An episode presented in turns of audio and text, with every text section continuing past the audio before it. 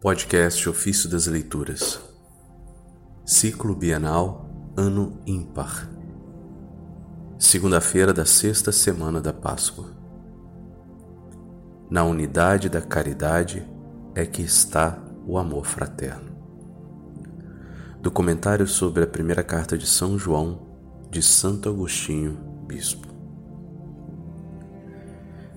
Eis o que São João nos ensina. O critério para saber que o, conhece, que o conhecemos é este: se observamos os seus mandamentos. Que mandamentos? Vejamos se esse mandamento não é o amor.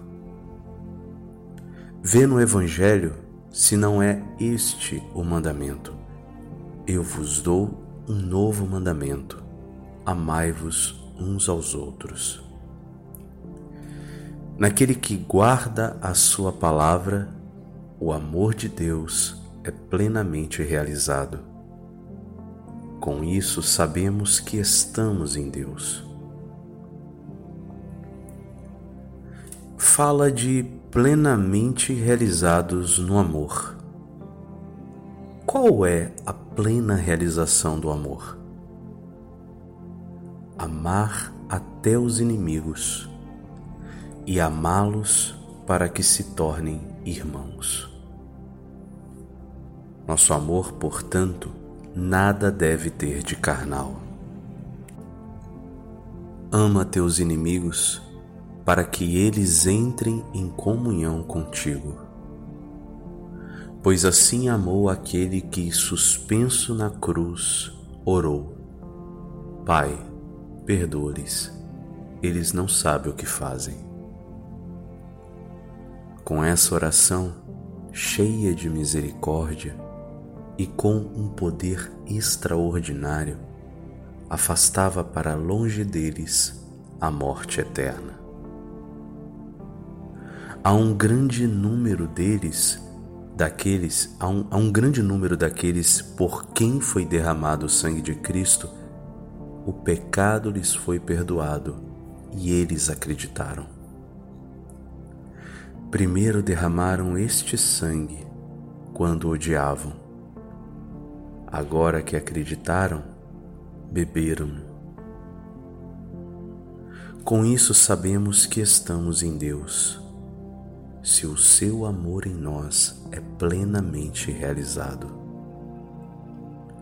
falando exatamente da plena realização do amor que se deve aos inimigos, o Senhor nos exorta.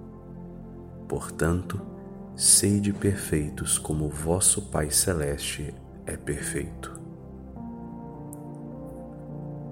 O que ama seu irmão permanece na luz e não corre perigo de tropeçar. Quais são os que sofrem ou são motivo de tropeço. Os que encontram motivo de escândalo em Cristo e na, ou na Igreja. Se conservares a caridade, não te escandalizarás nem de Cristo, nem da Igreja.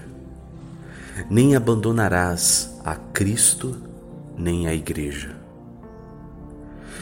Quem deixa a igreja, como pode estar em Cristo, visto não mais fazer parte de seus membros? Como poderá estar em Cristo quem não está no corpo de Cristo?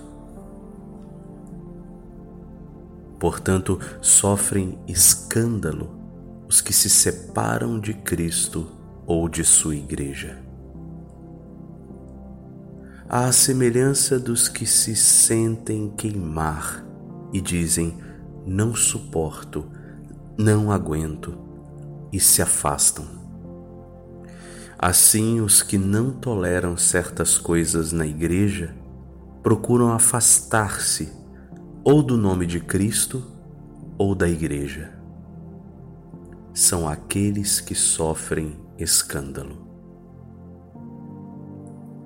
Vede como ficaram escandalizados aqueles homens carnais a quem Cristo pregava, falando de sua carne.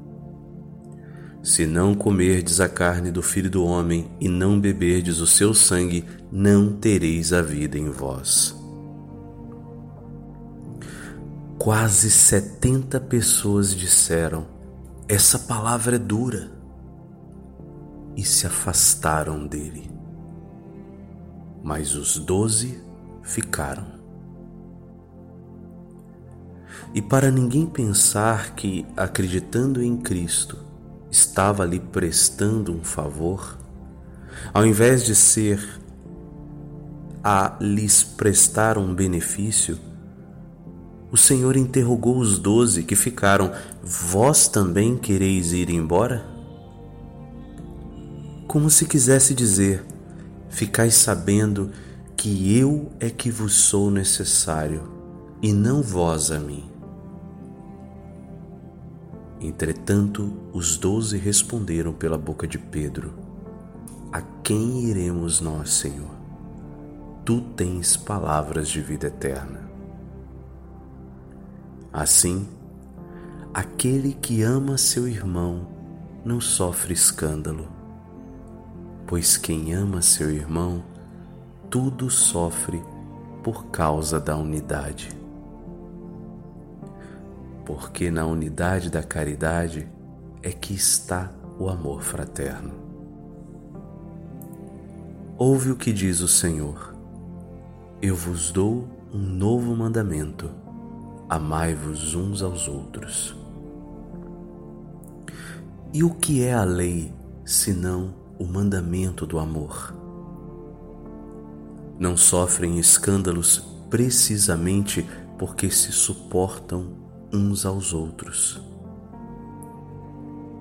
É o que escreve São Paulo: suportai-vos uns aos outros no amor, solícitos em guardar a unidade do Espírito pelo vínculo da paz. E porque esta é a lei de Cristo, houve o apóstolo recomendando o cumprimento dessa mesma lei, dizendo: carregai os fardos uns dos outros, assim cumprireis a lei de Cristo.